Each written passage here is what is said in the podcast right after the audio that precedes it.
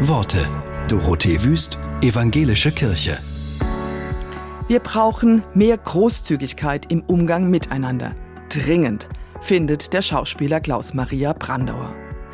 Wer nicht weiß, was Großzügigkeit ist, der muss es lernen. Wobei man das eigentlich gar nicht erlernen kann, das muss man spüren. Wir brauchen alle dringend, ich will nicht mal sagen Hilfe, sondern Gespräche, Begegnungen. Die können auch still sein. Das ist oft wirkungsstärker als Getöse oder erhobene Zeigefinger.